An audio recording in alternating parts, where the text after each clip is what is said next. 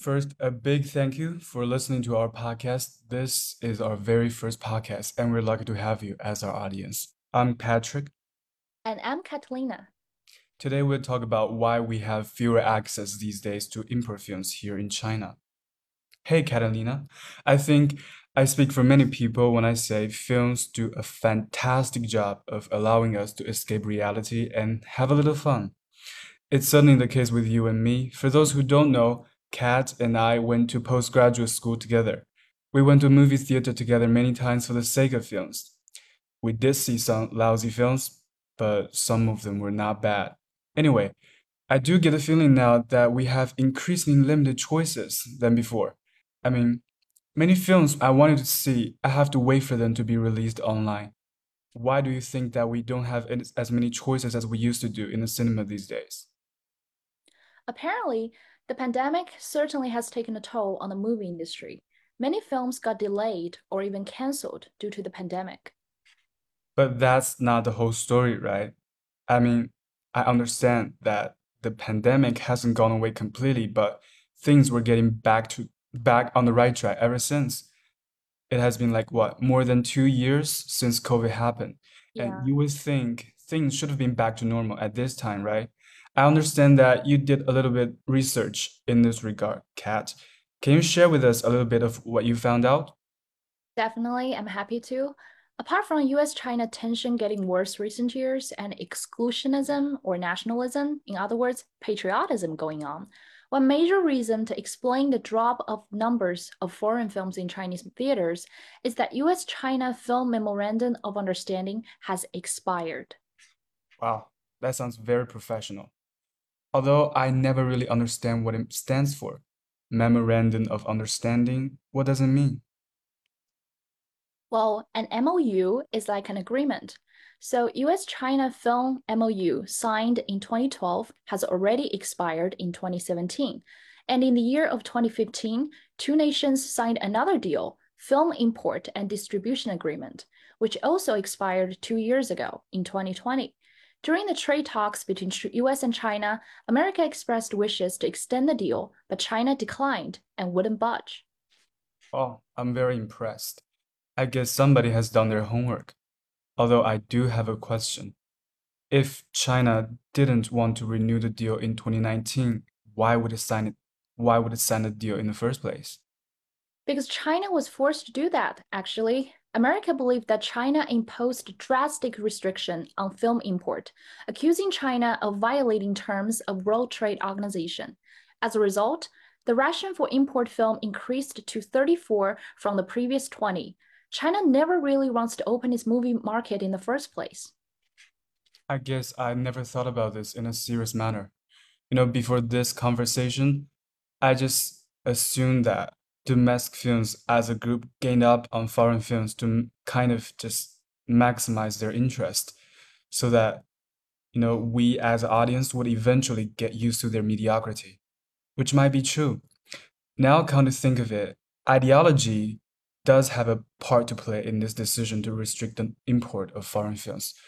I'm not sure if they have some kind of similar restrictions towards Chinese movies over there in US. You know, this sounds very much like protectionism in trade, which is sort of universal. I understand that um, we gotta protect our own industry, at least in this sense. It makes perfect sense. But I think it's much more than that. I think people are going to suffer for this decision. I'm with you. We should really protect domestic films. I mean, every nation will do such things as to provide support to home industries. Otherwise, they might find it hard to survive in fierce competition. I wouldn't say the Chinese market or Chinese film is still in its infancy, but it's far from Hollywood level. If we don't protect Chinese film industry and kind of just lead them there to die with all the foreign film eating up the market, it'll be very unfair and wouldn't make any sense. But you do realize that we have native film only months, right? And we have more than one. Like, um, I can give you many examples.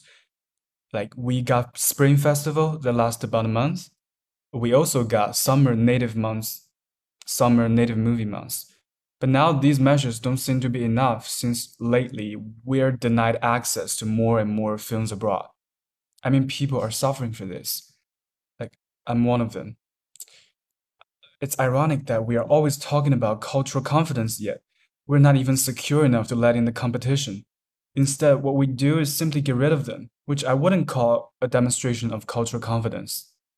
So, what do you think is so bad about what you called overprotection? Well, first, it's not exactly a blessing to the customer, and it's also not conducive to the healthy development of domestic film industry either. Stifling competition means practitioners in the movie industry here in China won't be putting out their best because they won't need to try that hard without having to compete with foreign films. Not that foreign films are always better than us, but sometimes they really are.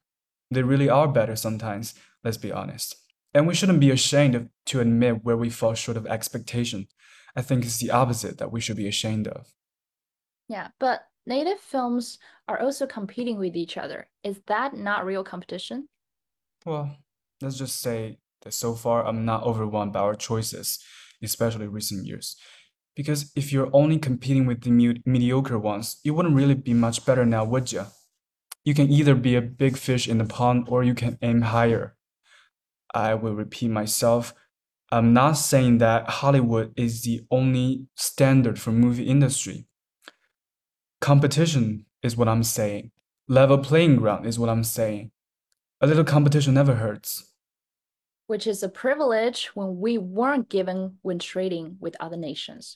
You mentioned protectionism earlier. The same rationale applies here as well. The more money native film makes, the better for the national economy. Well, I'd rather see my money go to the pockets of those who make better films, irrespective of where they come from.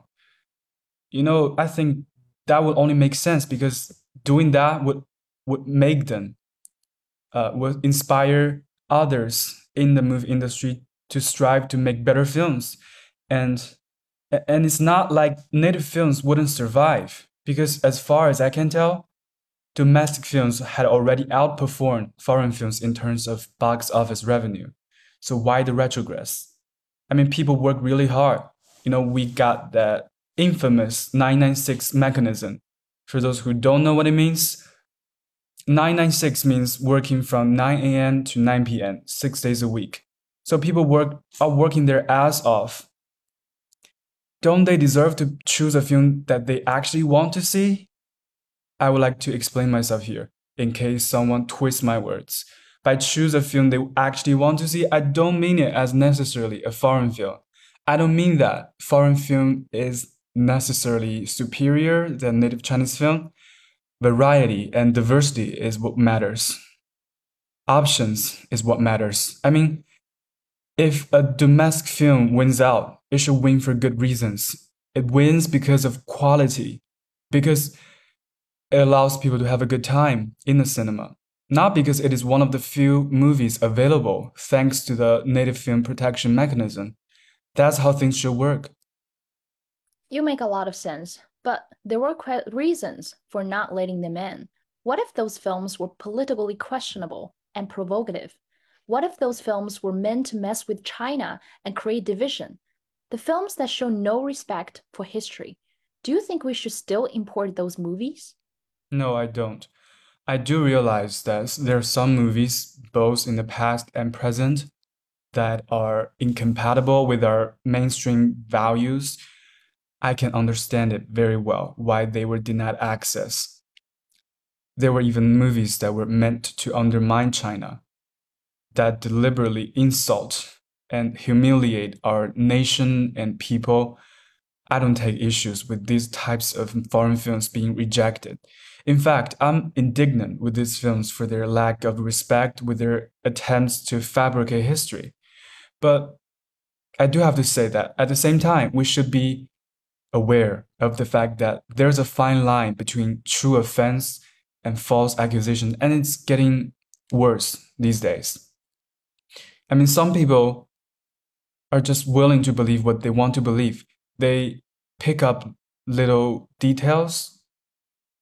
I wouldn't call them evidence and perceive it, perceive them as a sign of hum- humiliation, and then jump into the conclusion that the film doesn't mean well to our nation. I guess whether or not one film mean well to our nation comes down to how exactly we define it.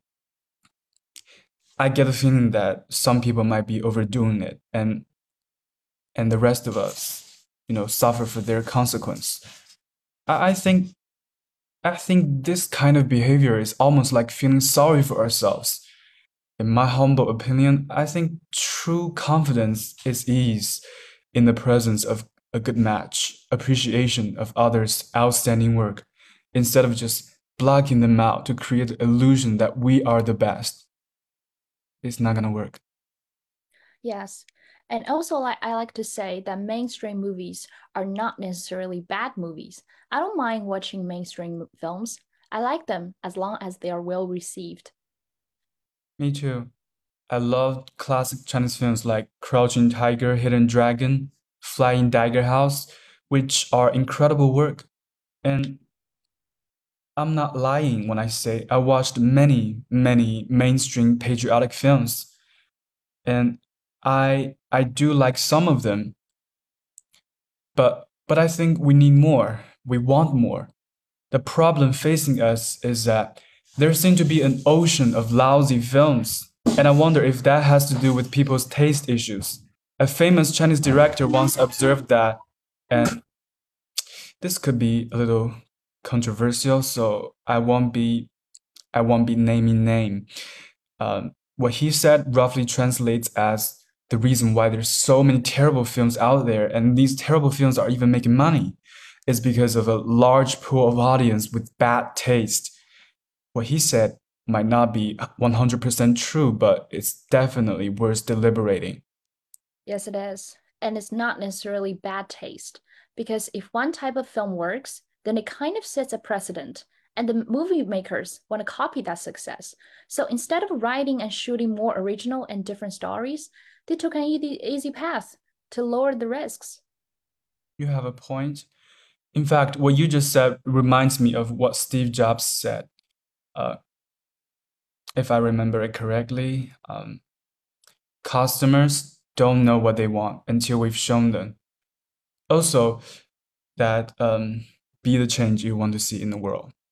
And I would like to say here that if I do have the privilege, or if I'm being honest, or more accurately, putting it more accurately, if I'm just simply brave enough to step foot in the movie industry, I would like to see myself become that change I want to see. Catalina, it's been a pleasure talking to you. You too. We'll We'll see you next next time. time. Have a good Have a day. good day.